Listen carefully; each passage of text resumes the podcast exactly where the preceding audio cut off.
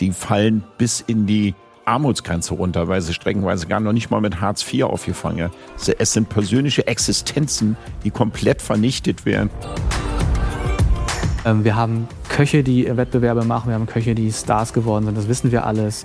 Es gibt äh, namhafte Gastronomen, aber was ist eigentlich mit den Menschen, die wirklich so diese Show im Restaurant machen?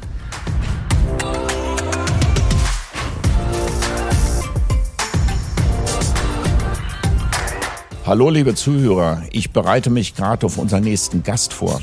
Ah, vorher trinke ich jetzt mal ein Glas von unserem Sponsor Schweppes. Cheers und viel Spaß bei der Folge.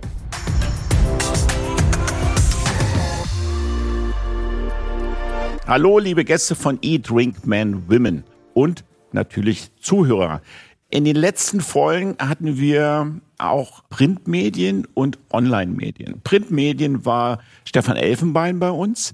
Wir haben jetzt Journalisten gehabt und wie gesagt auch einen Foodblog, die neue Restaurants entdecken und neue Restaurants oder Restaurants beschreiben, ihren Ablauf in ihrer Dienstleistung und vom Essen.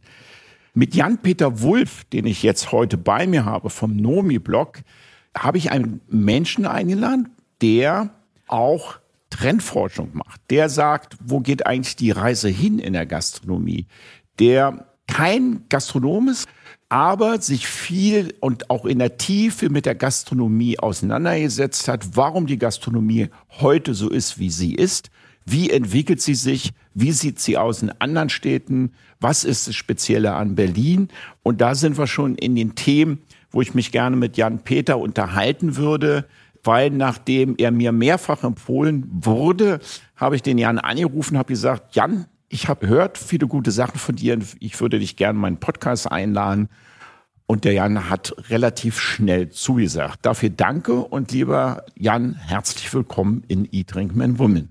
Ja, danke schön. Vielen Dank für die Einladung. Ja. Freut mich sehr. Ja, bitte.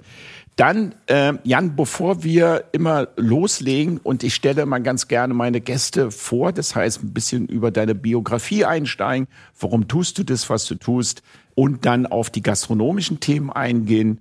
Gastronomie in Zeiten von Corona, Gastronomie in Zeiten aktuell, was gerade so passiert, haben wir immer so ein paar Triggerfragen an unsere Gäste um vielleicht mal so einen kleinen Abriss zu machen, wie sie ticken oder wie sie nicht ticken. Deswegen legen wir jetzt mit unseren Triggerfragen los. Empfehlung oder entdecken? Entdecken. Entdecken.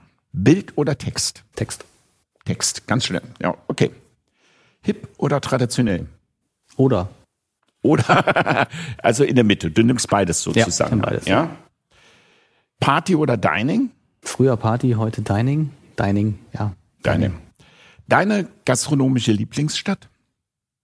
Meine gastronomische Lieblingsstadt. Ähm, also ich finde. Also die du, ja. die Stadt, von der du sagst, die ist am relevantesten auf der Welt, sagen wir mal so. Die ist am relevantesten auf also der Welt. Also nicht die Stadt, die dir am besten gefällt, ja. sondern gastronomisch am relevantesten ja, ist. Also die Welt ist ja ein bisschen klein geworden in den letzten Jahren und deswegen würde ich mich sehr freuen oder freue ich mich auch darauf, die Welt mal wieder ein bisschen mehr zu entdecken in der nächsten Zeit, wenn es wieder möglich ist. Also ich bin früher öfter mal in London gewesen, New York habe ich mir angeschaut, Gastronomie, ich war ein paar Mal in Asien unterwegs.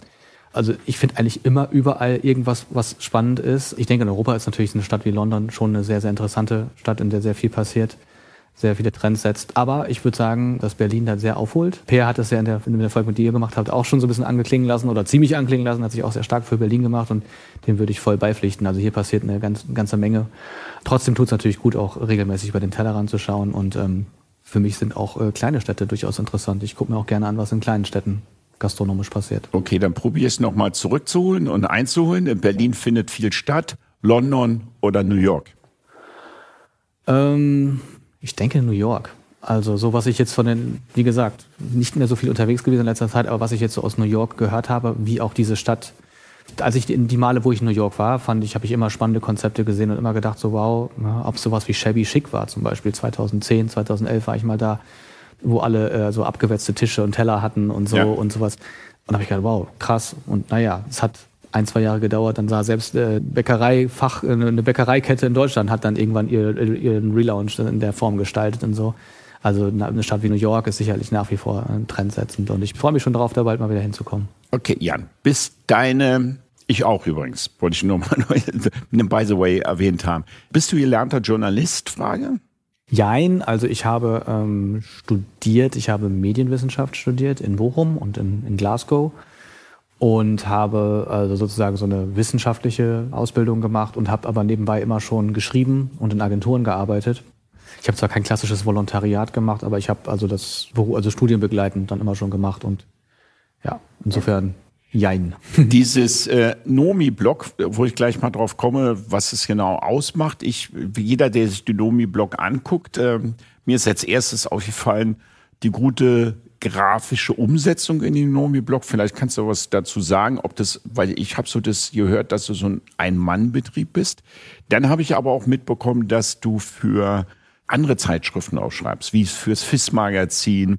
Magst du da kurz ein bisschen uns erklären, für welche Zeitung du noch schreibst und was deine Idee hinter Nomi-Blog eigentlich ist. Ähm, ja, ich schreibe für verschiedene Fachzeitschriften, unter anderem FITZ, ein Magazin für ja, Trend- und Szenengastronomie, schon seit langer Zeit. Ich schreibe auch für den Catering-Bereich, Cooking, Catering Insight. Hier in Berlin ab und zu für Espress. Dann mache ich auch noch Sachen im Hotelleriebereich. Ich schreibe auch mal gerne Sachen außerhalb der Branche. Und zu Nomi-Blog ist es äh, ursprünglich mal gekommen. Also ich habe während des Studiums in einer Agentur gearbeitet im Ruhrgebiet. Die hat damals eine Kundenzeitschrift rausgebracht für die Königbrauerei. Das, äh, wir reden hier von den späten 90ern, frühen Nullerjahren. Ja, ja, ja. Da hatten Brauereien noch Geld, auf Brauereien Geld dafür. Och, haben die heute auch noch, glaube ich. Ja, aber auch dafür, also wirklich so ähm, Medien rauszugeben, eigene. Und na, die gehörte sich auch noch selber damals, diese Brauerei. Und das war ein, ein Newsletter, also ein Print, 32 Seiten, der nur über äh, Szene-Gastronomie ging und ja, also wie halt, wie die Gastronomie tickt, welche Trends es gibt und so. Und das waren so meine ersten Schritte tatsächlich in die Branche rein, weil ich dann halt mit ganz vielen Gastronomen Interviews geführt habe zu, zu diversen Themen und ich schnell gemerkt habe, dass das echt eine interessante Branche ist, vor allem die Menschen in dieser ja. Branche sehr interessant sind. Und der Nomi-Blog ist ganz genau betrachtet eigentlich eine Verlängerung dieses Mediums gewesen, weil wir haben es das irgendwann ist es dann, also Print dann nicht mehr, gab es dann nicht mehr. Und äh, wir haben das Konzept dann aber dann für einen anderen Kunden online weitergespielt. Und die Zusammenarbeit zwischen Agentur und Marke fand dann irgendwann nicht mehr statt. Und dann lag dieses Medium da und habe gesagt, nee, das ist aber eigentlich zu wertvoll, um das einfach dann jetzt schlafen zu lassen.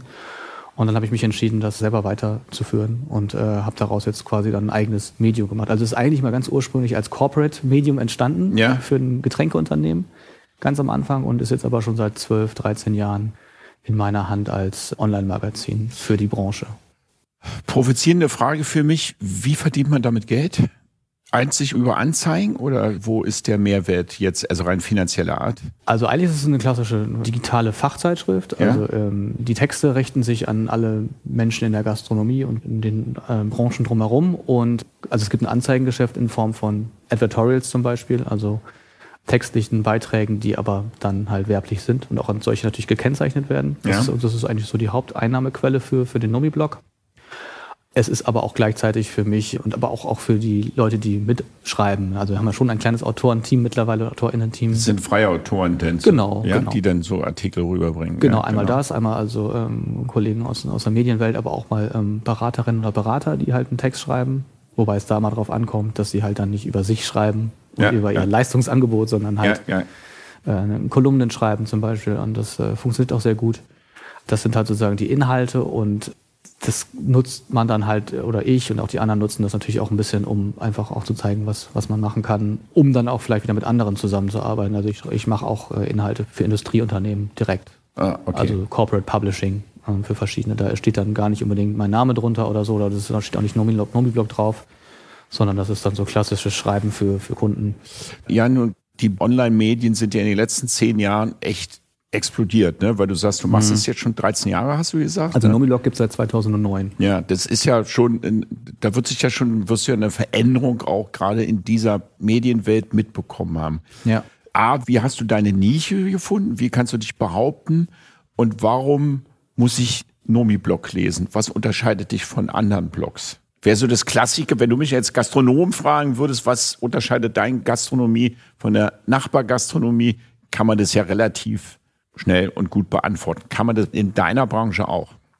Ja, das hoffe ich. Also ich habe jedenfalls äh, für mich eine, eine, klare Abgrenzung getroffen, indem ich sage, dass ich eigentlich immer für die Branche schreibe. Also ich verstehe NomiBlog als Business-to-Business-Medium, als Fachmedium, als, als digitale Fachzeitschrift Natürlich dürfen auch Menschen, die ihn gerne sich inspirieren lassen möchten und überlegen, wo kann ich heute Abend essen gehen, dürfen auf Numiblog gehen und hoffentlich dann dort auch was finden. Aber das ist jetzt nicht. Ich finde, aber du schreibst keine klassischen Kritiken. ich schreibe keine klassischen Kritiken. Ich okay. schreibe schon mal über Besuche, aber auch da.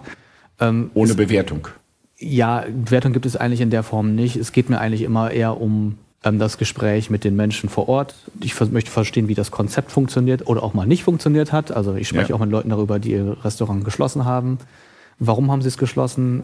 Also alles eigentlich Themen, wo ich denke und hoffe, dass sie die Gastronomie interessieren. Die, alle, die Menschen, die in der Gastronomie arbeiten, die vielleicht auch ein Stück weit von dem, was sie in anderen Fachzeitschriften finden, nicht abgeholt werden oder so oder einfach auch ein digitales Medium auch gerne ähm, nutzen möchten dafür. Da gibt es ja nicht so viel in, der, in, der, in, der, in dieser Richtung. Es gibt natürlich sehr viele Foodblogs, sehr viele gute auch. Ja. Aber so als Online-Magazin ähm, aus der Branche für die Branche, das ist so ein bisschen das Alleinstellungsmerkmal. Also du hast für mich als Gastronom eben eine ganz schöne Sache benannt, die ich relativ spannend finde. Das machen ja fast so viele Restaurants zu, wie sie aufmachen. Die mhm. Fluktuation in der Gastronomie ist ja glaube ich, in der Branche. Deswegen stehen wir ja im Ranking bei den Banken auch immer noch ziemlich weit unten von der Kreditgebung her. 2018 also, war es in Berlin tatsächlich so, dass exakt genauso viele aufgemacht haben, wie zugemacht, zugemacht haben. Natürlich nicht die gleichen, aber so, es war Aber deswegen Menge. ist ja auch interessant, weißt du, wenn man Konzepte erklärt und sagt, oh, das sind richtig geile Konzepte, ist es ja für die Profis oder die zukünftigen Gastronomen auch immer wirklich spannend, warum gab es denn Fail? Auch ich habe eine Bauchlandung hingelegt und kann ja genau sagen, was ich verkehrt gemacht habe. Zu viel Investment, zu teuer eingekauft und der Standort und also jetzt für mein Restaurant. Wären denn so eine Artikel über Fails, A, kriegst du dann wirklich die Interviewpartner und werden sie dann auch lesen? Ja und ja, also das ist natürlich, ähm, man muss schon ein gewisses Vertrauen haben. Also natürlich ist es gut, wenn man jemanden schon kennt und äh, dann auch natürlich ein Vorgespräch führt. Also ich habe zum Beispiel Nadine Sauerzapfe, die hat früher ähm, das East London gemacht auf dem Mehringdamm. Mhm. Die hat ihr Restaurant geschlossen, allerdings aus ähm, persönlichen Gründen, beziehungsweise weil sie sich einfach beruflich umentscheiden wollte. Und dann habe ich mit ihr gesprochen. Könntest du dir vorstellen, mit mir mal eine Geschichte zu machen? Wie schließt man ein Restaurant? Weil was muss man da alles beachten? Es gibt viele Artikel darüber, was muss man tun, wenn man ein Restaurant aufmacht. Schließen, Schlüssel wegschmeißen, wegrennen. Ja, das, das, kommt, das, das davon habe ich auch schon gehört, dass das schon, dass das manchmal vorkommt. So. Die Quintessenz des Artikels war, es ist eigentlich von, vom, Zeit, von vom zeitlichen Ablauf nicht unähnlich einer Eröffnung, einer Eröffnung eines Restaurants. Man muss also quasi ganz viel auch wieder abwickeln und man hat dann auch schon eine gewisse Zeit damit zu tun. Um so einen Artikel machen zu können, braucht es Vertrauen und dann spricht man auch darüber, was man schreibt und was man nicht schreibt. Mir geht es ja nicht darum, da jemand irgendwie dumm dastehen zu lassen. Ich bin dankbar dafür, wenn Menschen darüber sprechen, Absolut. weil ich das glaube, dass es ein unglaublich wichtiges Thema ist. Wir werden sicherlich in den nächsten Monaten noch einiges an, an, an Restaurantschließungen erleben, beziehungsweise es passiert ja jetzt ja. teilweise heimlich still und leise, dass man ja. merkt, okay, ist gar nicht mehr da ja. so, und äh, war doch vor kurzem noch.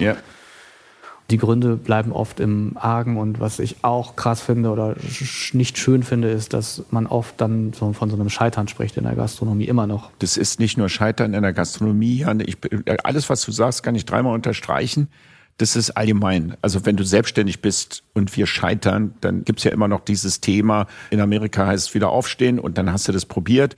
Und bei uns, ja, hättest du mal nicht gemacht, warum hast du das gemacht? Das ist ja das klassische Scheitern. Und ich würde ganz gerne noch mal einhaken, indem du sagst, gerade in der Corona-Zeit sind die kleinen Restaurants, die in der links und rechts zumachen. Ich kenne viele, viele, viele Kollegen. Mhm. Und wenn die zumachen, dann ist es meistens nicht alle haben eine GmbH und sagen nach mir die Sinnflut, sondern es, die fallen bis in die Armutsgrenze runter, weil sie streckenweise gar noch nicht mal mit Hartz IV aufgefangen haben. Es sind persönliche Krass. Existenzen, die komplett vernichtet werden. Auch in der Corona-Zeit habe ich öfters gehört von Menschen, wo ich gesagt habe, Mensch, die Gastronomie leidet ein bisschen. Dann ging, kamen mir Menschen entgegen, Jan, und die meinten, naja, da haben wir halt mal ein Drittel weniger Restaurants. Scheiß da der Hund drauf. Und ich sage, na, pass mal auf, so einfach kannst du die Sache nicht betrachten. Und dann kommt öfters in Deutschland auch, naja, jeder muss das Risiko halt eingehen, wenn er selbstständig ist. Ne? Das kann man ja auch so unterstreichen, aber es ist schon immer mit einem Schicksal, was dahinter verbunden ist. Ja, und die ist, ne? Betrachtungsebene ne? ist dabei sehr wichtig. Ne? Das ja. individuelle Schicksal, da gebe ich dir völlig recht. Ne? Da gibt es Leute, die wirklich, habe ich auch schon mit Leuten gehabt, die dann in die Privatinsolvenz gegangen sind und jahrelang dann irgendwie erstmal wieder sehen, so ja. sehen mussten, dass sie wieder auf die Füße kommen die Ebene darüber, naja, da wird eine Fläche frei, da kommt schon wieder jemand, der Neues, der wieder reingehen ja. wird und so. Und ähm, so, so, ist ja auch die Denke, das füllt sich dann ja Für auch Für die Mieter ist die, funktioniert es auch. Beim Vermieter funktioniert es dann meistens ja, auch Manchmal so, kann man dann sogar noch mal ein anderes Preisschild dranhängen. Genau. Und insofern fällt einem das dann oft gar nicht so auf. Aber das ist natürlich eine fatale Betrachtungsweise. Gastronomie ist ein wichtiger sozialer, kultureller, gesellschaftlicher Faktor. Das ist eigentlich auch das, was mich bei Nomiblog am meisten interessiert. Natürlich interessiert mich auch, schmeckt das Essen gut, sind die Drinks gut, wie ist die Atmosphäre, aber auch natürlich dieses, ja, welche Funktion nimmt dieser Ort eigentlich hier in einem, einem Gesamtkontext ein? Und da ist natürlich äh, in den letzten Jahren sichtbar geworden, dass da extremer Nachholbedarf ist. Also auch in der Art und Weise, wie mit der Branche umgegangen wird. Genau. Da würde ich vielleicht auf einen kleinen späteren Zeitpunkt nochmal zurückkommen, welche auch mit dem Inhaber vom Cassiopeia gesprochen haben. Das ist ein Clubbesitzer, die darum kämpfen, dass die Clubs zum Kulturgut anerkannt wird, weil der Florian hat gesagt, schließt das Bergheim, kannst Berlin vergessen. So ein bisschen als Metapher. Und so ist ja auch, die Clubs sind halt ein Kulturgut, sonst hätten wir die Touristen nicht in dieser Stadt. Würde ich später noch mal ganz gerne darauf zurückkommen. Zusammenzufassen, jetzt habe ich es verstanden ist der Nomi-Blog ein Magazin für eigentlich Profis, die ihre Branche mal über und neben den Tellerrand betrachten wollten, die Tipps und Trends mitbekommen, wo auch neue Restaurants besprochen werden, wo man sich Inspiration holen kann für Gastronomen, für Service, gerade wahrscheinlich Köche, das müssen ja nicht alles Selbstständige sein und man als Nicht-Gastronom mit raufgucken kann, ich sage mal jetzt bewusst raufgucken kann, um zu sagen, wie tickt eigentlich die Gastrobranche, so wie wir hier unseren Podcast machen. Würdest du es so beschreiben, wie ich es gerade ja, absolut. Und, und ja. wie gesagt, also manche nutzen das auch durchaus, um zu gucken, wo, wo kann man dann doch mal hingehen, essen und trinken. Also klar, also ich bin kein Restaurantguide, dafür bin ich auch nicht vollständig genug. Ich kann gar nicht so viel abdecken, wie das andere tun. Ähm, will ich auch gar nicht. Das rührt auch so ein bisschen daher, dass ich manchmal eine gewisse Unzufriedenheit habe gegenüber Fachmedien. Nicht unbedingt die, für die ich schreibe, da sind sehr schöne dabei, muss ich sagen. Aber es, es gibt also gerade, sagen wir mal, Online-Fachjournalismus, also super, super nischig jetzt das Thema. Da ja. gibt es sehr viel Verlautbarung. Also wenn man sich die, ähm, die Webseiten auch von den großen Verlagen anschaut, da werden sehr oft die Pressemeldungen, die bekomme ich ja auch, ja. eins zu eins abgelichtet. Und mein Anspruch ist ein anderer. Ich, natürlich ist es wichtig, dass man da auch ein bisschen Verlautbarung macht, im Sinne, also für diese Medien, dass man halt sehr vieles auch äh, bringt. Also die haben ja natürlich eine viel höhere äh, Frequenz, als ich das habe. Aber der Anspruch bei Nomiblog ist ganz klar, immer eine, eine, individuelle Geschichte zu erzählen. Kann man irgendwie die Frage stellen, wer ist ehrlicher, Print- oder Online-Medien? Die Frage kann man natürlich stellen. Also ich kann es jetzt nur für diesen, für diesen Bereich sagen, in dem ich tätig bin. Ich finde es ist teilweise wirklich interessant, dass es da ähm, sehr gut gemachte Printtitel gibt, die aber im Online-Bereich total abkacken. Ja. So, die da wirklich dann einfach ähm, aufgrund der Tatsache, dass sie vielleicht keine eigene Redaktion haben. Bei manchen weiß ich es nicht, das sind dann, ich bin da ja auch nicht immer überall involviert, aber ich einfach das Gefühl habe, okay, das wird dann so mitgeschleppt. So, und dann wird dann halt die Pressemeldung, die dann schon fertig ist, dann einfach äh, online gestellt und gar nicht eingeordnet. Und ich meine, eine journalistische Aufgabe ist immer einzuordnen. Kontext äh, erklären und, ähm, und auch nicht einfach alles ähm, so eins zu eins zu übernehmen, was, was irgendwoher kommt. Das, kann es ja nicht sein. Aber leider ist das oft so der Fall und das hat natürlich auch was damit zu tun, dass. Mangel der Zeit vielleicht? Oder, Mangel der oder Zeit, Mangel der Ressourcen. Ja, nee, nee, Faulheit glaube ich gar nicht so sehr. Es ist irgendwie eher eigentlich Zeit, Geld. Das ist in, Amerika ein bisschen anders im Fachjournalismus. Das ist schon, da ist, also die sind die Fachmedien digital wesentlich besser, finde ich. Und in, äh, in UK auch. Das ist, glaube ich, eher noch so eine Frage, ähm, betrachtet man den Online-Fachjournalismus auch als Profit Center und auch als, ähm, als eigenen Kanal, den man auch inhaltlich wirklich gut bespielen muss. Print- und Online-Medien, wird es immer so parallel bleiben oder wo geht da die Reise mehr hin zum Online? Also ich probiere es zu spezialisieren und nicht zu verallgemeinern. Wenn ich jetzt nach Berlin komme, als Tourist orientiere ich mich dann an Tippmagazin oder gucke ich mir die Foodblogger an? Ja gut, das sind natürlich dann jetzt ähm, dann eher so Stadtmagazin-Journalismus. Ja, ja, ne? also, also, ja oder, oder eine andere Printmedien, die mir, also Tipp ist ja so, was Gastrozene anbelangt ja, schon, ja. Äh, kann man ja sagen, die so Ratgeber. Ja. ja oder bin ich dann eher bei Peer Meutling und gucke mir so einen Foodblog an, wo kann ich hingehen? Also ich glaube sowohl als auch. Natürlich ist Instagram momentan wirklich das schnellste, der schnellste Kanal. So, ja. das sicherlich.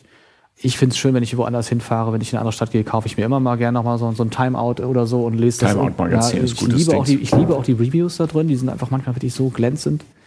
Haben wir eigentlich in Berlin Timeout-Magazin? Nee, wir haben aber Ex-Berliner. In Lissabon habe ich sie gesehen. Ne? Ja, wir haben natürlich Ex-Berliner, was auch ein sehr Ex-Berliner, ja. aber es ist in Englisch. Ja, klar. Ausschließlich. Das, ne? Genau, also ist so, ja mittlerweile ne? auch in die Verlagsgruppe. Aber gute Zeitschrift, würde ich mal ja. sagen. Ja, hervorragende Zeitschrift, ja, ich, mag ich gern. Ich mag da jetzt zum Beispiel auch so diesen Blick einfach nochmal, es hat immer das Gefühl, man hat nochmal einen anderen Blick auf die Stadt, weil das so ein bisschen von außen zu sein scheint irgendwie, also so ein bisschen nochmal wie ticken die Berliner und so und wie tickt die Berliner Gastronomie.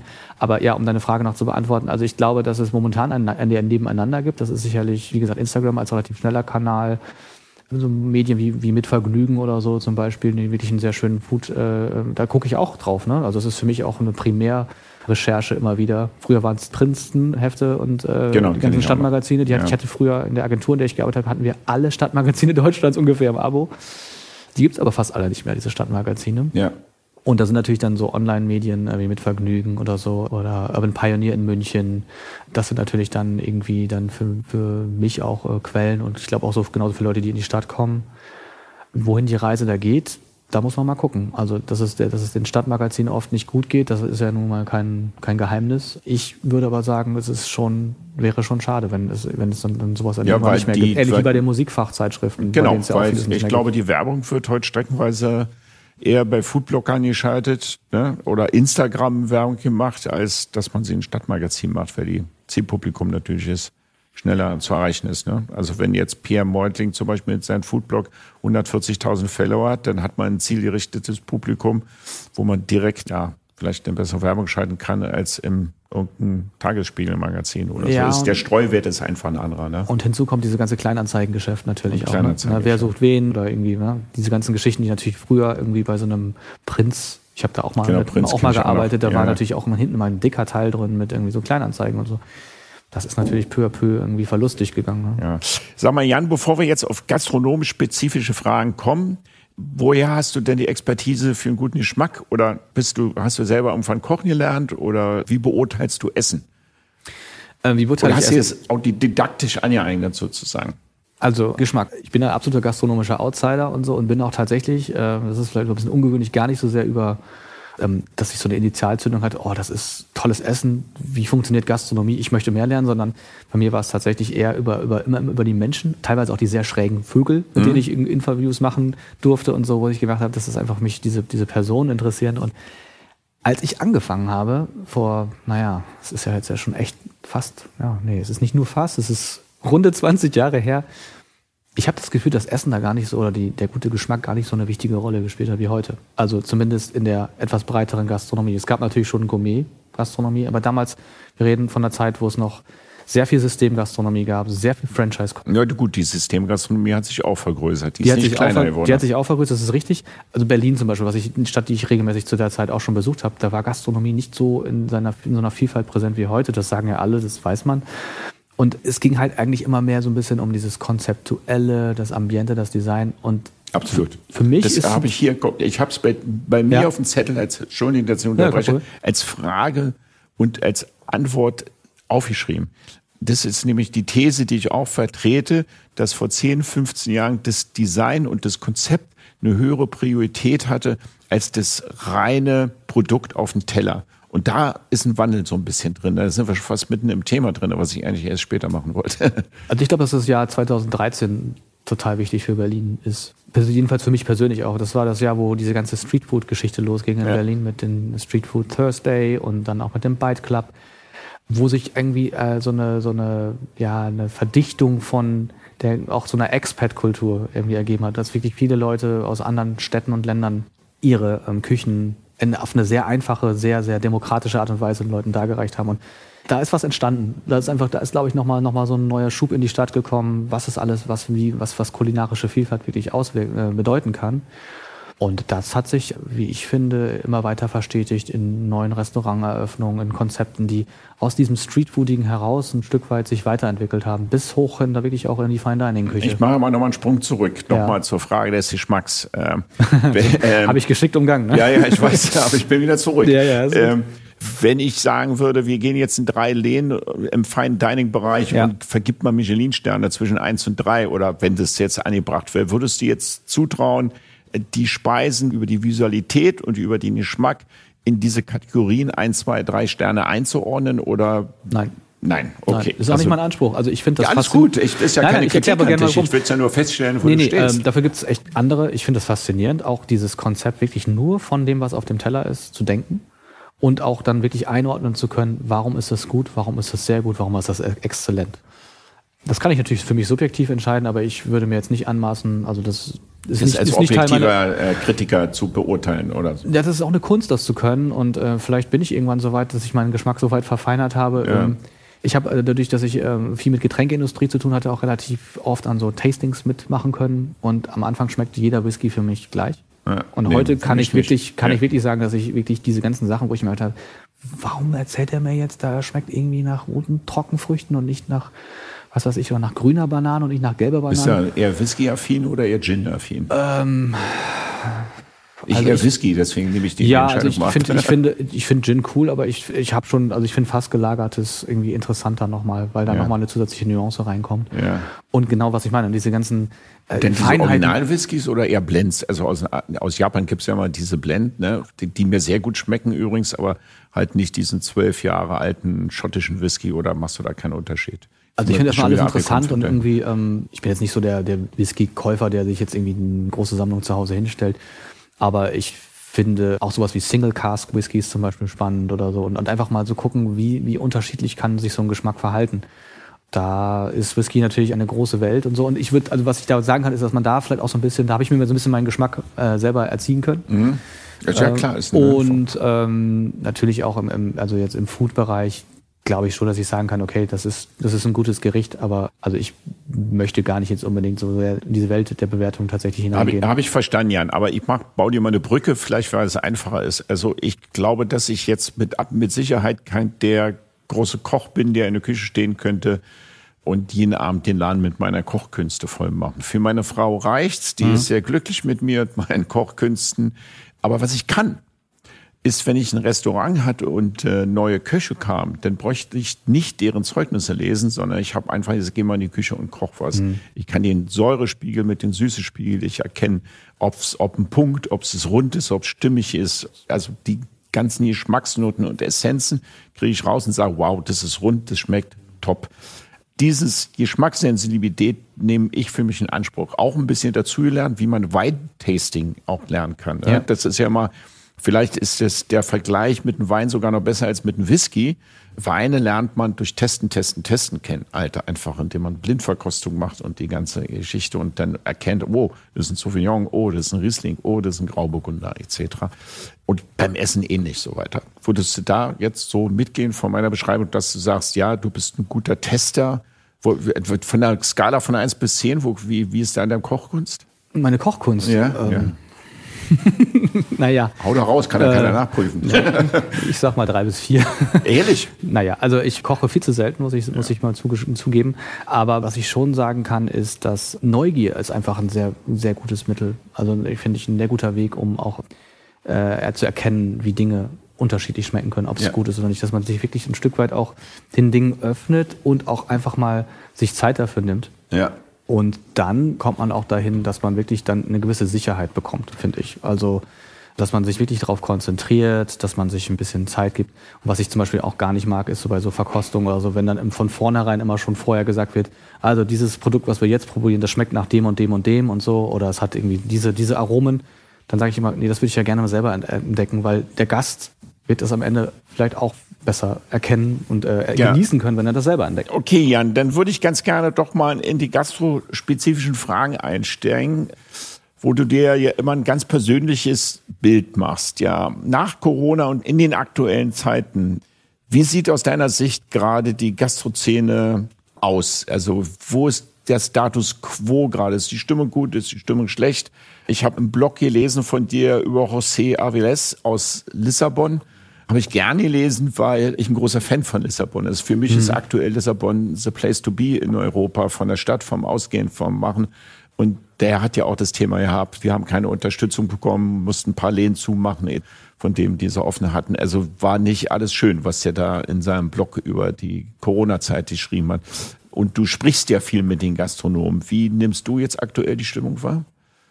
Ja, wie nehme ich die Stimmung wahr? Es ist wirklich so ein, so ein bisschen so ein Verharren und eigentlich hatten wir alle eine große Vorfreude auf ähm, Ende März, auf die Lockerung, ähm, dass eigentlich jetzt so der Frühling kommt und alles wieder losgehen kann. Wir wissen alle, dass es jetzt tragische Gründe gibt, die alles wieder ein Stück weit überschatten. Ja. Und das hat natürlich nur, nur jetzt ähm, mittelbar was mit, mit, den, mit der Gastronomie zu tun, aber dahin gehen dann vielleicht doch, dass die Menschen sich ein zweites Mal überlegen, okay, wenn jetzt Energiepreise steigen, soll ich dann in die Gastronomie gehen? Kann ich mir das dann noch leisten? Also diese, das ist ja ein sehr sensibles Ding. Und Leute sind natürlich auch schnell oft äh, zurückhaltend. Deswegen ist die Vorfreude so ein bisschen vergällt worden. Das ist schon das, was ich auch von verschiedenen Gastronomen gehört habe. Ich habe vorgestern mit jemandem aus Freiburg gesprochen, der mir genau das gesagt hat. Also eigentlich, so, Freiburg, wir wissen, die sonnigste Stadt Deutschlands, sie haben jetzt schon Frühling. Mhm. Er meinte, es sei wenig los, äh, erschreckend wenig los. Und er kann sich auch nicht so richtig erklären. Er hofft einfach, dass es anders wird, dass die Menschen wieder mehr rausgehen. Das, das Bild ist ja diffus. Man sieht total bumsvolle Läden in der Stadt. Also ähm, Grill Royal neulich vorbeigegangen. Ja, immer voll. Immer voll. immer voll. Ja, immer voll, gut, äh, ja, richtig.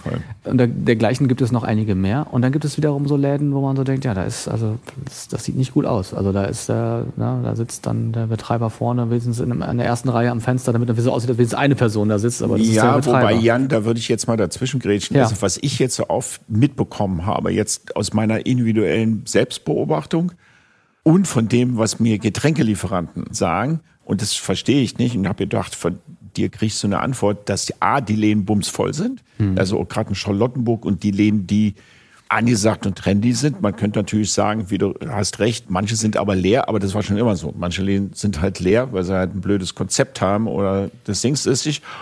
Und es gibt irre viele Neueröffnungen. Also in dieser Zeit, von in der jetzigen Zeit, dass überall in der Ecke Arne Anker mit dem Brix, des Lovis, also ich kann jetzt gar nicht aufzählen, wo man sagte, bups, neu, neu, neu. Dann habe ich mich auch gefragt, ja, okay, dann kann es ja gar nicht so schlimm sein, weil meine Tendenz, so habe ich auch vom halben Jahr gedacht, denke, das große Erwachen kommt jetzt eigentlich in diese Zeit, aber aktuell kriege ich das nicht mit.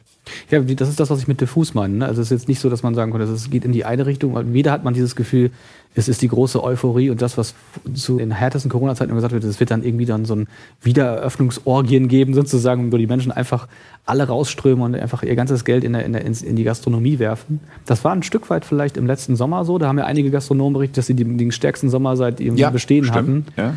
Und dann kam jetzt dieser seltsame Winter, weder Fisch noch Fleisch im Sinne von äh, weder Lockdown noch irgendwie äh, normales Geschäft. Plus für einige auch dann diese Situation, dass sie, wenn sie gerade neu aufgemacht haben, dann auch gar keine Unterstützung bekommen haben in dieser Zeit. Ja, also eine, eine zerfahrene Situation. Es gibt kein einheitliches Bild eigentlich in dem Sinne und äh, ich wage es auch gerade nicht so richtig zu prognostizieren, auch wenn ich sonst immer mich viel mit Trends beschäftige, wo da jetzt gerade so die Reise hingeht. Da wird man die nächsten Wochen und Monate auf jeden Fall erstmal beobachten müssen und noch ein Stück weit auf Sicht. Ja, glaube ich auch. Ich glaube, ein Aspekt kommt noch dazu. Die Lehen, die in den letzten Jahren, ich spreche das mal deutlich an, kein Schwarzgeld gemacht haben, mhm. sondern die Corona-Hilfen bekommen haben. Und das ist ja die große, große Mehrzahl. Ja. Die haben dann vielleicht auch sie geschafft, so ein bisschen Geld beiseite zu legen. Man weiß es nicht, wenn, wenn die Umsatzzahlen im Jahr davor ganz gut gewesen sind. Also sie konnten wirtschaften. Und dann war der Sommer letztes Jahr, wie du sagtest, halt schon extrem gut, weil die Leute, die, die waren wie eine Befreiung jetzt. Ne? Aktuell überholen einen, glaube ich, die Food- und Energiepreise und was sonst noch alles dazu gehört. Da bin ich, glaube ich, als Gastronom und auch jemand, der wirtschaften kann, glaube ich, geht es schon dahin, dass sie die nicht so schnell auf die Speisekarte übertragen kannst, die steigenden Preise. Ja klar, kannst du die Preise teurer machen, das haben die aber schon nach Corona gemacht. Ja. Also, weißt du, was ich meine? Dass jetzt ein Hauptgang so und so viel kostet, jetzt nochmal 20 Prozent draufpacken, glaube ich, da wird eine Schallgrenze durchbrochen, wie jeder anfängt, jetzt schmerzlich zu gucken, wenn das Benzin 2,50 Euro kostet, wenn das Bier irgendwann 6, 7 Euro kostet, dann sagt man sich irgendwann wahrscheinlich, dann kann ich mein Bier auch zu Hause trinken. Oder nicht dreimal die Woche essen zu gehen, vielleicht nur noch einmal die Woche zu gehen. Also dahingehend muss man vielleicht ein bisschen Abwarten, genau. Ne? Und das ist auch das, was ich, also ich weiß das zum Beispiel von einem Berliner Sterne-Restaurant, wurde mir gesagt, dass die halt eigentlich immer eine lange Warteliste haben, die aber momentan irgendwie so haben, dass sie gerade so den Abend einigermaßen voll kriegen, aber keine Warteliste mehr in dem Sinne haben, sondern die das gerade so aufstocken können, in der, in der, bis es halt so einigermaßen voll ist und wenn dann irgendwie mal eine Absage kommt oder so, dass sie das dann auch nicht so schnell dann wieder füllen können. Also ja gut, Sterne-Restaurants wurden immer voll gemacht durch Touristen. Ne? Ja, zum Beispiel, also natürlich, also, klar. Das, das, das, so, ist natürlich, der, das ist natürlich der, der, das, ganz große, das ganz große Thema gerade. Die, die sind mehr oder weniger abwesend immer noch. Und das, das ist auch, auch die russischen Gäste sind weg, die chinesischen Gäste sind weg. Also die werden jetzt auch nicht so schnell wiederkommen. Auch die Chinesen nicht. Sind russische Gäste, die haben schon immer viel Geld in die Gastronomie mhm. getragen. Also es, es ist schon eine, wirklich eine Gruppe, die auch jetzt in der Zukunft noch fehlen wird ja. mit dem Zuwachs etc. Jan, wenn man früher eine Gastronomie aufgemacht hat, da war ja immer so das Ding Standort, Standort, Standort, hat man immer gesagt. Der Standort entscheidet über Erfolg oder Nicht-Erfolg.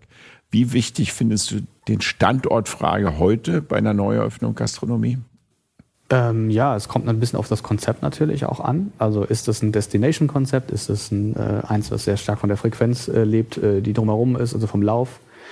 Also ich rede mal jetzt von, ja. also red jetzt nicht vom, vom so einem Pommesladen oder schnell, also weißt du, was ich meine, vom normalen Restaurant, wie beim Nu gewesen ist, was casualmäßig irgendwo ist. Ja, aber auch da, ne? Also auch Casual kann ja durchaus Destination sein. Also ja. es gibt letzte Woche im, im, im Schiller-Kiez äh, Essen, da ist abends richtig viel los. Es ist, ich glaube, das sind nicht ausschließlich Leute, die dort wohnen, sondern das ist auch, gehen Leute oder fahren gezielt dann in, in dieses eine oder in dieses andere Restaurant. Was ist der Charme am Schillerkiez? Ich frage mal jetzt so nach. Also am Schillerkiez? Ja.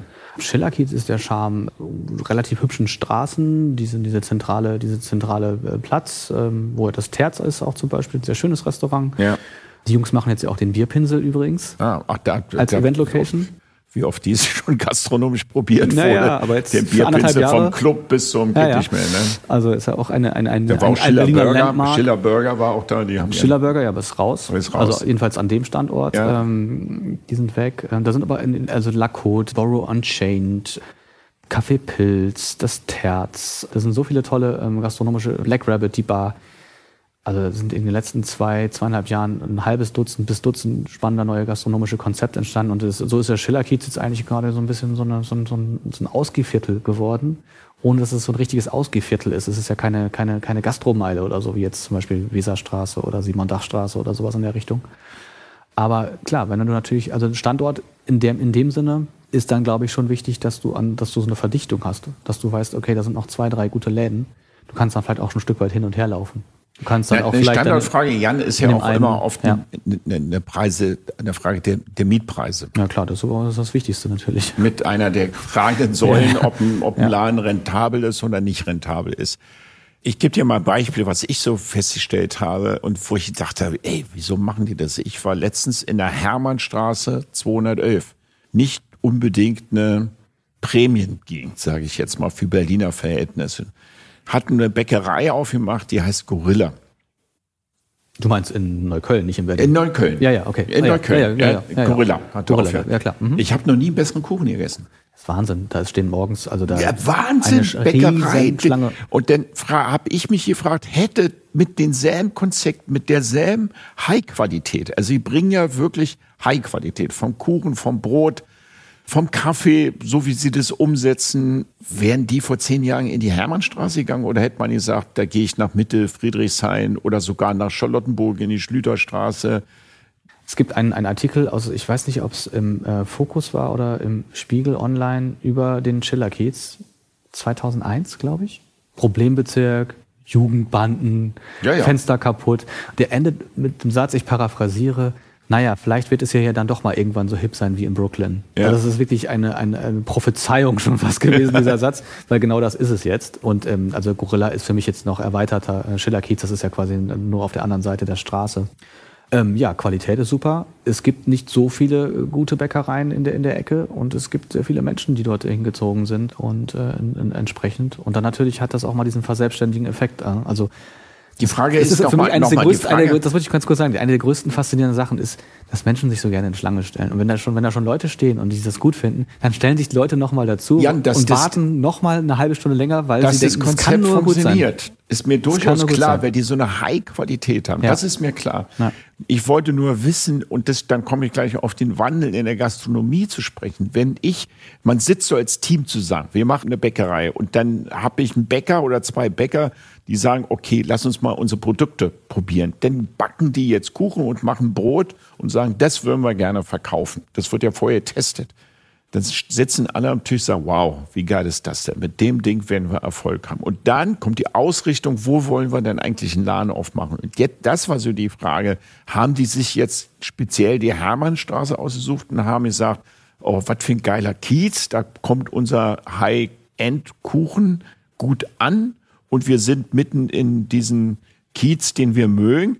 Oder haben die gesagt, na, wir suchen uns da den, wo wir die billigste Quadratmetermiete haben? Ich glaube, das ist eine Mischung aus beidem. Weißt du, wie ich meine? Ja, ja. ich weiß total, wie du das meinst. Ich glaube, es ist eine Mischung aus beiden. Also wir haben es ja auf der einen Seite einen Schillerkiez, den ich jetzt schon mehrfach ja, ja. Auf der anderen Seite hast du natürlich dann aber auch nochmal diesen ganz anderen Richtungen, also Sonnenallee, nochmal diese ganzen Wohnbezirke und so. Da wohnen ja unglaublich viele Menschen, viele junge Menschen. Da hat sich auch sehr viel verändert in der Struktur. Und dann hast du diese Straßenlage, diesem ja, Geschäftshaus oder was es da ist, wo die Mietpreise wahrscheinlich dann noch nicht ganz so hoch sind.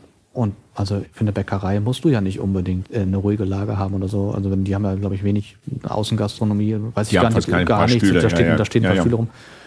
Und das ist eigentlich perfekt. Du hast halt den Lauf von aus beiden Richtungen und du hast dann auch vielleicht noch in die Walk-ins, die über, da ist ja auch viel los auf der Straße.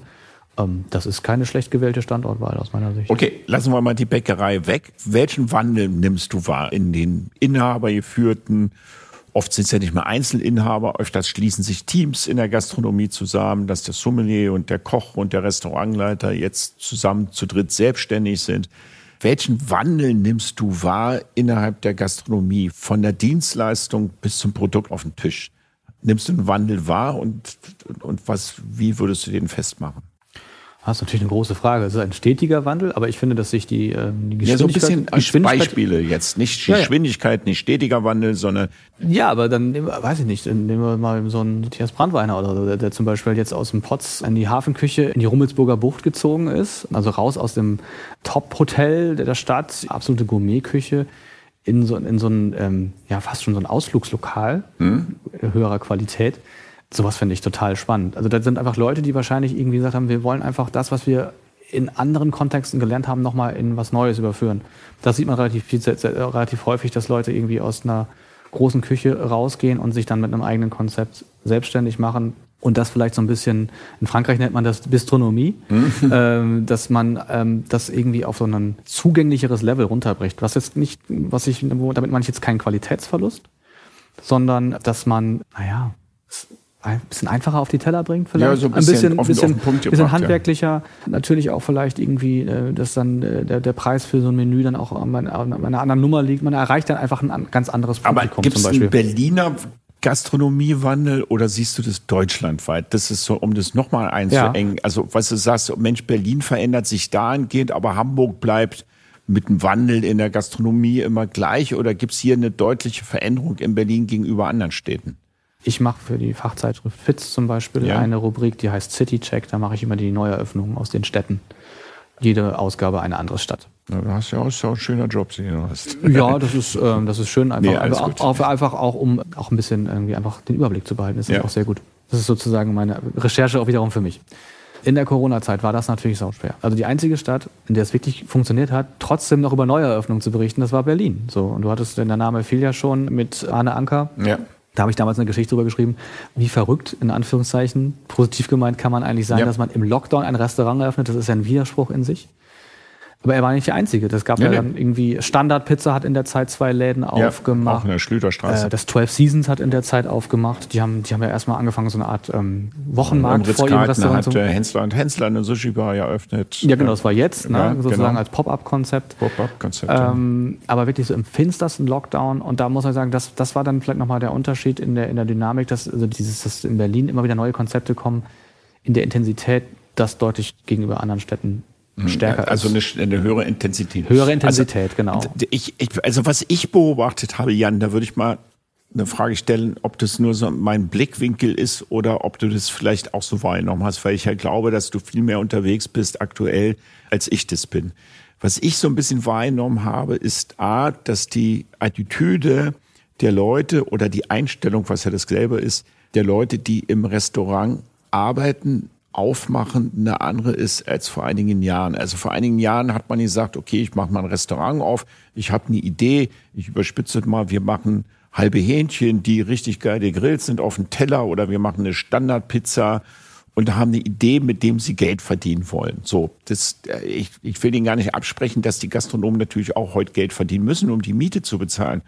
Aber ich merke immer mehr, dass die Leute, die in der Küche stehen oder dich bedienen oder die Sommelieren, sich so ein bisschen wie Künstler verstehen. Weißt du, also auch die Servicekräfte sind heute mehr auf Augenhöhe mit dem Gast als eine gebückte Dienstleistung, sondern die, die, die verstehen sich so, wenn du zu uns kommst, dann bist du in so einer Art Raum, Place und wir bereiten dir eine kunstvolle als Metapher mal eine kunstvolle Zeit und nicht nur eine Zeit der Nahrungsaufnahme oder Drinks oder habe ich da jetzt einen verkehrten Blinkwinkel oder überspitzen Blinkwinkel? Also sagen wir mal so, ähm, man kann sich heute alles nach Hause bestellen. Alles. Und, und, und ähm, ganz großer Corona-Hebel, Delivery. Also man bekommt wirklich, man kann sich wirklich sehr, sehr gutes Essen in Berlin nach Hause bestellen. Es gibt eigentlich keinen nachvollziehbaren Grund mehr, die eigenen vier Wände zu verlassen, wenn ja. es nur quasi um, um das geht. Ja. So, das heißt natürlich für die Gastronomie, man muss sich äh, in Sachen Inspiration, Erlebnis äh, nochmal ein Stück weit differenzieren und nochmal stärker machen und noch mehr äh, Merkmale oder Alleinstellungsmerkmale für sich schaffen. Deswegen, da würde ich dir erstmal recht geben. Ja, also das, daran passiert einiges, dass sie sagen, wir wollen wirklich für die Gäste nochmal ein besonderes Erlebnis schaffen. Gleichzeitig ähm, sehe ich da aber auch so eine gewisse Unterscheidung oder sagen wir mal in, in, in verschiedene Flughöhen. Also ich glaube, in der Küche ist das durchaus der Fall. Küche im Bereich Service. Also ich habe vorgestern mit zwei Restaurantleiterinnen gesprochen. Die haben ein ganz äh, spannendes, eine Grassroots-Initiative gerade in Berlin gestartet, die heißt Proud to Kellnern. Ja, okay. Und da geht es darum, dass sich diese Menschen, die im Service arbeiten, einfach mal auch noch mal ein Stück weiter zusammentun, austauschen und auch noch ein bisschen selbstbewusster auftreten. Also Proud to Kellnern, ich finde diesen Hashtag einfach großartig. Ja. Ähm, wir haben Köche, die Wettbewerbe machen, wir haben Köche, die Stars geworden sind, das wissen wir alles. Es gibt äh, namhafte Gastronomen, aber was ist eigentlich mit den Menschen, die wirklich so diese Show im Restaurant machen? Und da ist ja immer noch diese Wahrnehmung von außen, ja, was machen die eigentlich hauptberuflich oder was wollen die eigentlich später machen oder wie lange wollen die das eigentlich Absolut. machen? So diese Wahrnehmung, dass äh, Service ein eigener Berufsstand ist, ein professioneller Berufsstand, da sind wir noch lange nicht. Und jetzt sind gerade heute die neuen Berufsbilder für die Ausbildungsberufe im Gastgewerbe rausbekommen. Auch da ist der Bereich Service wieder unter ferner Liefen. Der findet eigentlich gar nicht so richtig statt. Das ist sehr, sehr schade. Der Manager vom Hotel Berlin er hat mir da gerade gesagt, er merkt selber wieder einen Trend, dass immer mehr den Serviceberuf wieder lernen wollen und auch müssen, weil er feststellt, ähm, dass sie natürlich eine andere Sozialkompetenz haben, weil sie dementsprechend auch geschult werden innerhalb der Lehre. Ich glaube, da geht wirklich ein Trend hin und das ist das, was ich gerade selber wahrnehme. Das hast du mir gerade bestätigt dass Servicekräfte nicht mehr, ich bin Schauspieler oder gerade werdender Architekturstudent und das leider Gottes schon im zehnten oder fünfzehnten Semester und Kellner immer noch, ja, weil das Kellner halt so, ja, sie kellnern, aber was machen sie sonst noch? Immer mehr, auch wie es in Österreich oder Wien ja in anderen Städten auch ist, ne, als Beruf von Berufung wahrgenommen wird. Ja, sowohl als auch. Ne? Also ich glaube, dass es immer die Aushilfskraft geben wird und auch immer Leute, die sich was nebenbei dazu verdienen wollen. Also da, das, da kann sich die Branche auch nicht den Luxus leisten zu sagen, auf diese Leute können wir in Zukunft verzichten. Also das, mhm. das ist nicht die Realität. Aber wenn du natürlich tolle Leute hast, die das von der Pike auf gelernt haben, und es auch Möglichkeiten gibt, äh, wirklich eine Karriere in diesem Bereich zu machen, dass man da weiterkommt, dass man sich da wirklich einen Beruf draus machen kann, dann werden auch viele Leute, die das vielleicht erstmal nur als Einstieg gemacht haben, sich überlegen, naja, vielleicht mache ich das dann auch professionell weiter. Vielleicht habe ich jetzt auch festgestellt, ja, das Architekturstudium, das macht mir Spaß, aber ich kann richtig gut mit Menschen. Ich kann Leute begeistern und das macht mir Spaß, das gibt mir Freude. Und wenn dann auch noch die Arbeitsbedingungen passen, dass ich also auch wirklich dann auch noch mein persönliches Leben so leben kann, dass es irgendwie zusammenpasst. Das ist natürlich auch eine große Herausforderung. Das wissen wir in der Branche gerade mit Arbeitszeiten, äh, Tageszeiten, Urlaubszeiten und so weiter und so fort. Da tut sich ja auch gerade extrem viel, wie wir wissen. Ja. Gibt kein Zurück. Der, der Weg muss dorthin gehen. Ansonsten können wir uns dann demnächst, das habe ich letztes Jahr in Hamburg gehabt, in einem sehr szenigen Laden an der, an der Elbe. Coole Pizzen. Irgendwann haben wir dieser, dieser Sommer, den man auf dem Tisch hat, fertig. Und dann dachte ich so, okay, jetzt muss ich drei Pizzen selber abholen. Bin dann zum Tresen gegangen und habe dann steinhartes Porzellan, drei Teller, drei riesige Pizzen auf drei Tellern, dann mit meinen, mit meinen bescheidenen Teller-Taxi-Künsten dann selber an den Platz zurückgebracht und habe dann gedacht, okay, das ist jetzt echt nicht mehr Gastronomie gerade. So, ja. Ich mache jetzt hier alles selber. So. Und äh, ich muss dann natürlich dann auch zweimal laufen, um die ganzen Teller von A nach B zu bringen. Das ist so ein bisschen das Vapiano-Prinzip, ja. aber das ist für mich. Nee, dann, die machen jetzt auch Service. Ja, gut, siehst du? Und die sagen, sich geändert, ja. du hast recht, du hast recht. Aber dieses, ähm, ne, also, äh, nee, das kann es nicht sein. Also, das ist ja genau der Grund, warum ich in der Gastronomie gehe und halt und nicht irgendwie, es einfach bei mir in der Tür klingelt und dann die Pizza kommt, sondern. Wo entwickelt sich die Sterne-Gastronomie hin in Berlin? Ja, das ist eine gute Frage. Also natürlich sind Themen wie Regionalität, Saisonalität, Nachhaltigkeit Dinge, die natürlich stärker geworden sind. Ich glaube, dass das auch so ein Medium wie Michelin erkannt hat, dass das, dass das eine wichtige Geschichte ist. Jetzt haben sie es auch versucht, ein bisschen mit ihren grünen Sternen auch ein Stück weit abzubilden, kriegen dafür auch ganz schön viel Kritik, aus meiner Sicht auch teilweise zurecht. Oh, Marco Müller hat sich gerade sehr gefreut. Er hat nämlich gerade einen Grünstern bekommen bei Weihnachts. Ja, Rutz. Ja, Den vierten sozusagen. das ist für die Konzepte, also bei dem zum Beispiel total berechtigt. Ob dann der Absender, dieses Unternehmen dann die, die richtigen sind, sich irgendwie im Bereich der Nachhaltigkeit noch irgendwie als, als vergebende, äh, vergebendes Unternehmen da zu positionieren. Achso, Bei- bei jetzt einem warte mal, warte, ganz, ganz kurz, frage um ich das mich. zu verstehen. Du meinst, dass ein Gummio als Autoreifenhersteller nicht für Nachhaltigkeit steht und deswegen keine grünen Sterne Ja, verteilen kann? absolut. Ich halte Ah, das, ich halte das, ich halte das, für, ich halte das für ein krasses Greenwashing. Also das Unternehmen lebt davon, dass es Autoreifen verkauft, die abgefahren werden. Beim Abfahren entsteht Gummiabrieb, das ist Mikroplastik, der landet im Wasser, im Weltmeer, im Speisefisch, kommt wieder zurück ins Restaurant, in die Teller rein. Das ist das am wenigsten nachhaltige Unternehmen, was man eigentlich sich vorstellen kann. Und da finde ich, wäre ein bisschen mehr Zurückhaltung ich will den Michelin an sich soll gar nicht kritisieren. Die Art und Weise, wie die Sterne da vergeben werden, ist, glaube ich, ziemlich professionell und ziemlich gut. Aber dass man sich dann auch noch sozusagen diesen Deckel der Nachhaltigkeit auch noch irgendwie auf den Kopf setzt, das finde ich an der Stelle ein bisschen zu Wie viel. lange gibt es den grünen Stern? Drei Jahre jetzt, glaube ich, oder zwei, Okay. 22. Okay. Ähm, Billy Wagner hat seinen ja letztes Jahr auch äh, medienträchtig zurückgegeben, sozusagen. okay. Weil er gesagt hat, ihr könnt Also es du gar nicht findest per se nachvollziehen. die Sterne an sich okay, dass man die vergibt, aber als Gummio, als Reifenhersteller findest du den grünen Stern so ein bisschen problematisch, Ja, total. wenn ich dich so richtig Also ich engagiere, mich auch relativ viel im Bereich nachhaltige Gastronomie bei einem Ja. Verein, Green Table e.V., ein Verein für nachhaltige Gastronomie.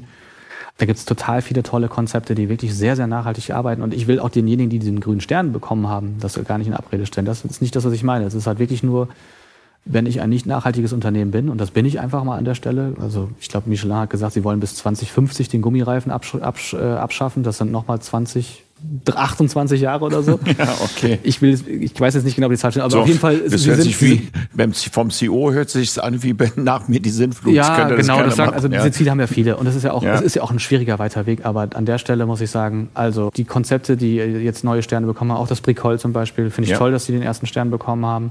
Großartiges Warst du schon Restaurant. essen da? Ist gut. Ja, ja, ja, ja. Also ich war jetzt noch Wie ist nochmal? Sag mir den Namen nochmal. Bricol. Bricol, genau, habe ich gesehen, die haben den ersten Stern bekommen. Ne? Genau. Ja. Ähm, Berechtigt. ja, also ich glaube, dass das. Ja, ich war noch nicht essen, deswegen Ganz, frag's ein ganz toll, ja, muss Ja, ich okay. sagen. Ähm, Steht auf der Liste. Wir, verlinken wir dann unten bei uns so in den Show Also, Notes. na klar, und so, natürlich bekommen solche Restaurants mehr Wahrnehmung, wenn sie dann auch eine entsprechende Auszeichnung bekommen.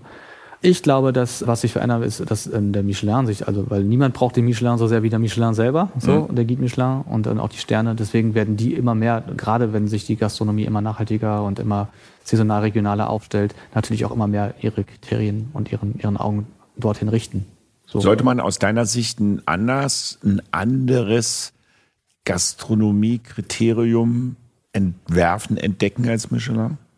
Also das wäre natürlich toll. Ahnung, fünf Monde oder keine Ahnung was, weißt du? Ähm, Unabhängiges Gremium oder wie auch immer das aussehen mag. Ich habe jetzt keine Idee dazu. Ja, also es ist natürlich wahnsinnig teuer, was da gemacht wird, diese ganzen Inspektoren da loszuschicken und äh, die werden ja auch alle, sind ja, stehen ja auch alle beim Unternehmen auf der Paywall oder bei dem, Ja. bei den, es ist ja Wahnsinn, also ein Riesenbudget. Aber ja, keine Ahnung, wenn irgendwann keine Autos mehr verkauft werden oder so, weil alle Menschen feststellen, dass man sich mit öffentlichen Verkehrsmitteln doch irgendwie umweltfreundlicher fortbewegen kann, ähm, was ist dann? Ja. Dann werden Budgets auch mal gekürzt, das ist immer noch Industrie. Ja. So, und dann steht man vielleicht dann irgendwie ohne, ohne, ohne so ein Bewertungsding. Also was Unabhängiges wäre natürlich ein, ein schönes Endziel, dass man sich irgendwann ein Stück weit davon löst. Ob das irgendwie realistisch ist, kann ich jetzt nicht einschätzen, aber ähm, ich finde es halt schon manchmal ein bisschen lustig, wenn ich denke, so dass irgendwie das wichtigste, die, die wichtigste Maßeinheit für, für Gourmet-Gastronomie ein reines Industrietool am Ende doch ist. Ja. Also ich meine, drei Sterne sind eine Reise wert, zwei Sterne ein Umweg, ein Stern ein Stopp. Das ist wirklich aus diesem Tankstellenverzeichnis heraus ja entstanden ursprünglich. Wusste ich gar nicht, aber der, der Slogan ist nicht schlecht. Natürlich ist es auch genial. Also Es ich ist- finde es ganz Es cool. ist genial. Drei Sterne ist eine Reise wert, ein Stern, Stopp. Und was waren zwei Sterne?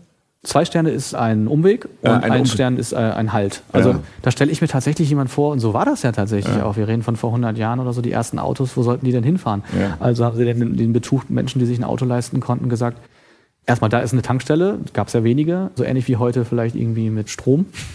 So, da kannst du überhaupt irgendwo tanken. Und wenn du dann schon hinfährst, dann fahr doch mal zu dem Restaurant, schau dir das mal an und so. Und so ist ja diese ganze Logik auch entstanden. Dann sind die Leute losgefahren, haben ihre Reifen abgefahren, sich neue gekauft. Sehr, sehr clever, muss man Ja. sagen. Diese Logik greift natürlich heute nur noch bedingt, beziehungsweise es hat sich ja relativ davon losgelöst. Aber natürlich, wenn halt irgendwann, ist nicht absehbar, aber wenn so eine Industrie dann vielleicht irgendwie sich verändert, dann steht man auf einmal dann vielleicht auch ohne sowas da. Insofern ist natürlich schon gut zu überlegen, kann es auch Alternativen dazu geben. Okay. Und Berliner Meisterköche zum Beispiel, jetzt für die Stadt Berlin alleine, Ja. ähm, Journalistenpreis sozusagen, ist eine Alternative, die ich sehr schön finde. Ja, die ist sehr schön. Das stimmt. Ja. Hatten wir ja letztens hier Ja. Stefan Elfenbein mit den Berliner Meisterköchen. Ja, Genau. und Nico Rechenberg war ja auch, der ist ja auch. Genau, ich bin auch seit zwei Jahren jetzt dabei. Bist Ähm, auch dabei Genau, jetzt, seit ja. 2019. Ah, okay. Ähm, der, der Austausch ist für mich auch sehr befruchtend. Jan, jetzt äh, habe ich auf meinen Zettel noch etliche Fragen, leider Gottes doch schon ein bisschen verplaudert. Uns ist die Zeit da weggerannt. Bevor wir zum Schluss kommen, lieber Jan, ich habe selten einen Gast gehabt, der so intellektuell an die Gastronomie rangeht, wie du das tust irgendwie. Du hast aber schon Spaß beim Essen gehen. Ja, so. total. Ja, das, Also ich muss. ähm, Nee, alles gut, aber- nee, aber nein, das ist auch, das ist auch ganz wichtig. Also Ist geladen lieber alleine oder lieber eine Gruppe weg? beides. Also Oder ähm, also ein Pärchen-Closing oder lieber vier, fünf Leute oder bist du eher so ein stiller Genießer mit Lebenspartner zusammen oder? Ich gehe auch total gerne alleine essen. Das ist wie Ja. alleine ins Kino gehen. Ja, okay. Ähm, Boah, das ist ein anderer Schnack für mich. Alleine ins Kino bin ich gerne gegangen, alleine essen. Uh, aber nee, das, man, man, man gewöhnt sich daran. Also dann ist das tatsächlich, dass man sich dann auch ein bisschen mehr, du hast mich vorhin gefragt, Geschmack Ja. und so weiter, dann konzentriere ich mich dann noch mehr drauf. Ist ja logisch auch, weil man dann ganz bei sich und bei seinem, man, man die Konversation quasi Mhm. mit dem Teller führt. Genau, natürlich auch total gerne mit, mit Freunden oder mit, mit, auch mit Kolleginnen und Kollegen essen und ähm, auch über andere Dinge plaudern. Also ich meine, Gastronomie ist ja ein Ort der Begegnung, wo man auch mal den Alltag ein Stück weit rauslässt, sich über andere Sachen unterhält. Absolut. Ich finde das immer wieder Das, faszinierend. das meine ich so, wie was wir vorhin auch sagten, kultureller Beitrag. Ne? Den, Also den, vor kurzem hatte ich mit einem guten Freund, mit dem ich auch zusammen Geschäfte mache, hatten wir ein herausforderndes Gespräch. So, also äh, kein Streit, aber wir hatten einiges zu besprechen. Und danach sind wir einen Kaffee trinken gegangen, was essen gegangen. Und sofort war die Stimmung eine andere. Also man, man merkt, man, man hat dann so ein bisschen einen anderen Ort, man begegnet sich dann nochmal anders und dann wird das Gespräch auch nochmal anders. Genau, ich wenn die Servicekraft dann noch aufmerksam ist, dann geht alles in die richtige Richtung. Zu einem guten Kompromiss. Ja, aber ich glaube, manche Orte, also Gastronomie ist wirklich das, das, und deswegen, das ist mir auch so wichtig, dass die Leute, die das mit zu entscheiden haben, auf kommunaler, auf ähm, regionaler, auf landesweiter Ebene, dass sie dieser Branche auch noch ein bisschen mehr Wertschätzung auch dahin geben und nicht nur ein bisschen, ordentlich mehr Wertschätzung dahin geben, zu sagen, das sind wirklich wichtige Orte, die brauchen auch einen gewissen Schutz, Bestandsschutz, kulturellen Schutz, Unterstützung, Wertschätzung, Professionalisierung, all das, was jetzt in den letzten Jahren gezeigt hat, dass das total im Argen ist. Davor hat es die Branche vielleicht ein Stück weit nicht gebraucht oder das Gefühl gehabt, es nicht zu brauchen. Jetzt hat man mal gesehen, wie schnell man da dann irgendwie wirklich in, in eine Schieflage gerät. Und das ist nicht selbstverständlich. Und das wird nur da bleiben und es wird halt als Ort auch nur dann da bleiben, wenn man auch ein bisschen was dafür tut. Also die schlimmste Zeit, fand ich, war der zweite Lockdown, Anfang letzten Jahres. Die Stadt ist so eindimensional geworden. Ich bin durch die Straßen gelaufen in Berlin, alles war zu. Du konntest nur vor, vor dem Laden dir vielleicht irgendwie im Schneeregen irgendwie was zu essen reinschieben oder so. Das ist ja furchtbar. So. Absolut. Und das sollte nie wieder so kommen. Ja, das sollte nie wieder so kommen. Jan, das war echt ein besseres Schlusswort, hätte ich nicht bringen können, weil es genau alles auf den Punkt gebracht hat, was die Gastronomie ausmacht. Wenn ich eine Ergänzung zubringen würde, würde ich sagen, auch das Umweltamt sollte vielleicht hier und da mal ein bisschen nachsichtiger sein, weil das ist für Gastronomen manchmal das Umweltamt, wenn die Leute vom Umweltamt kommen, gerade im Sommer, wenn wir die Terrassenstühle rausbringen, ein wirkliches Handicap, was uns sehr, uns sehr zu schaffen macht, wenn jeder Stuhl nachgemessen wird und jeder Tisch und die Behinderte müssen mit den Kinderwagen da durchkommen. Lassen wir das einfach so stehen, weil Nee, das, das doch ist ein mal guter Impuls. Also, wenn Ja. ich da noch was dazu sagen darf, Ja. in, in Köln hat sich eine Interessengemeinschaft gebildet, die IG Gastro Köln. Die haben wirklich ordentlich Druck auf die Stadt gemacht, aber auch viel Austausch und auch Corona-Zeit. Und jetzt gibt es eine zentrale Anlaufstelle für die Gastronomie bei der Stadt Köln. Also es gibt also wirklich einen Ansprechpartner für die Gastronomie. Und so viele Leute wissen ja gar nicht, welches Amt ist eigentlich jetzt dafür zuständig? Was muss ich jetzt da tun? Es ist regional unterschiedlich. Charlottenburg ist Charlottenburg, Steglitz ist Steglitz, Mitte ist Mitte. Alles, ja teilweise unterschiedlich. und also- alles unterschiedliche Hände auch. Wie lange die Terrasse ist, wie breit sie sein darf, Ja. das, da, da gehen wir Ja, jetzt Berlin aber ein ist da Thema noch- rein. Ja, aber- das sprengt das Aber ein für Berlin wünsche ich mir auch eine, für Berlin wünsche ich mir auch so Ja, eine natürlich zentrale bringt ja auch Sinn, weil wenn die. Regeln, das müsste städteweit die Regel sein und nicht bezirksmäßig geregelt sein, weil das auch eine Verzerrung ist. Wenn ich nur eine halbe Terrasse hier rausstellen darf, dann gehen die Leute ja im Sommer woanders hin. Jan, wir haben immer wiederkehrende Fragen und jetzt kriegst du eine um die Ohren gehauen, nämlich die heißt, was ist dein bestes Gastroerlebnis gewesen, was du, von dem du sagen kannst, liebe Zuhörer, das war mein Highlight in meinem Leben. Oh Gott, ein Highlight in meinem Leben. Also höher geht's nicht. höher Ähm, geht immer, aber, höher geht immer, aber nein, bis aber- jetzt. Nein, also ähm, ich habe ja gerade gesagt, äh, wie, wie eindimensional die Stadt letztes Jahr war. Ich stand dann wirklich äh, für eine Geschichte über Snack-Konzepte für eine Fachzeitschrift, stand ich dann vor einem Laden in der Kantstraße und konnte nicht reingehen und musste dann vor der Tür dann das Essen essen. Äh, furchtbar. Das war eigentlich das, das tiefste Erlebnis. Okay. Einen Tag davor. Dann fängt man den Feld an. Okay. Aber nee, jetzt muss man, das, ich muss das zusammen erzählen, ja. sonst macht das keinen Sinn.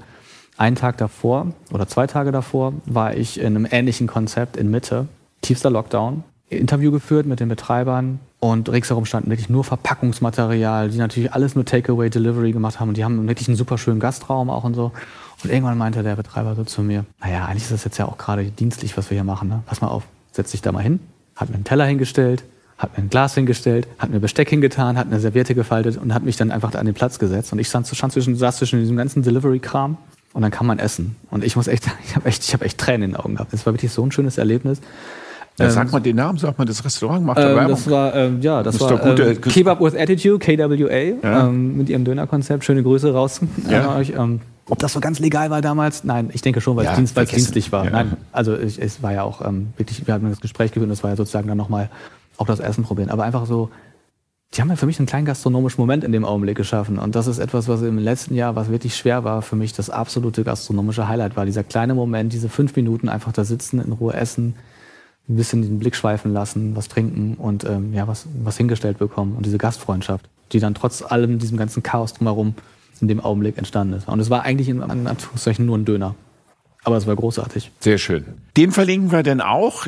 Ich habe gerade überlegt, wow, ab und zu habe ich auch Tränen in, der, in, den Augen gehabt, gastronomisch, dass das jetzt dein bestes Erlebnis gewesen ist. Aber an dem besten Erlebnis, an dem dich spontan so erinnern ja, kannst. Ja, das war nee, alles gut, dieser besondere gut. Moment war. Natürlich habe ich schon ja, ganz tolle Essen in ganz ja. tollen Städten gehabt. Aber dieses, ich glaube, nein, aber das ist ja genau der Unterschied. Natürlich kann ich mir irgendwo was in Alufolie eingepackt holen. Aber wenn sich da jemand einfach sagt, guck mal, das habe ich für dich gemacht und mir ja. das hinstellt und so, das ist Gastronomie. Das, ja, das hat auch was mit, mit Liebe in der Dienstleistung zu tun. Ne? Liebe auch aktuell in dem Moment zu sein, ne? zu sagen, also wirklich das Gastliche, das, was wir manchmal im Momentum so eine italienische Gastfreundschaft nennen. Ne? Also wofür wir ja Italiener oft lieben und bewundern, wenn sie so, so, so einen Mama-Effekt haben mhm. und sagen, komm da einfach rein hier, zack, kriegst du Essen. Das ist ja ganz selbstverständlich. Nee, eine ganz schöne, eine ganz schöne Geschichte und eine ganz schöne Geste. Und das würde ich mir auch wünschen, dass das so auch so ein bisschen in der Gastronomie nicht in ihrer Vielfalt, also viel ist nicht wichtig, sondern dass wirklich auch Gastronomen, auch das ist meine Hoffnung für die Zukunft, die mit Liebe ihre Sachen machen und lieber eine eingeengte Speisekarte haben, sei es von der Pizza, sei es bis zum Hühnchen, sei es vegan, wo wir noch gar nicht drüber gesprochen haben, oder ein Steak-Restaurant. Aber die Sachen, die sie auf den Tisch bringen, zumindest im Mindset den Anspruch haben, wir machen jetzt das geilste Hühnchen oder die geilste Pizza auf den Tisch. Ob es dann immer so gelingt, ist eine andere Sache. Aber das so ein bisschen als Idee der Gastronomie mitbringen. Alles andere ist darum, auch noch wichtig von, von der finanziellen Seite, vom Designseite, von Personalführung und was ja alles noch zu Gastronomie dazugehört. Jan, ich danke dir wirklich herzlichst. Ich bin Menschen begegnet, der mir gegenüber gesessen hat, der einen ziemlich weiten Blick hat, einen sehr runden Blick, einen sehr intellektuellen Blick auf die Gastronomie, der einen Anspruch hat für Nachhaltigkeit und einen Anspruch hat, so eine Authentizität also für dich, habe ich so wahrgenommen, ist nicht immer der Highlight wichtig, sondern mehr die Authentizität wichtig, dass das, was dir begegnet, auch echt ist. Könnte ich. Ja, absolut, so habe ja. ich das jetzt so interpretiert und wahrgenommen. Von daher wünsche ich dir viel Erfolg mit dem Nomi-Blog, den du hast. Wenn man auf, anklickt auf dem Internet, bist du einer der ersten, die da oben stehen. Und dafür auch mal Respekt ist ja auch nicht von, von ungefähr. Und ich hoffe, wir werden uns noch paar Mal im Leben begegnen hier oder da. Und ich glaube, wir haben, und das sage ich jetzt ganz aufrichtig nicht zum Abschluss, noch einige Themen, die wir in der Gastronomie besprechen können. Plus der Rahmen wird gerade ein bisschen gesprengt vom, von der Zeit her. ja, die Themen gehen nicht aus, das stimmt. Ja, Danke dir, Jan. Danke ebenfalls.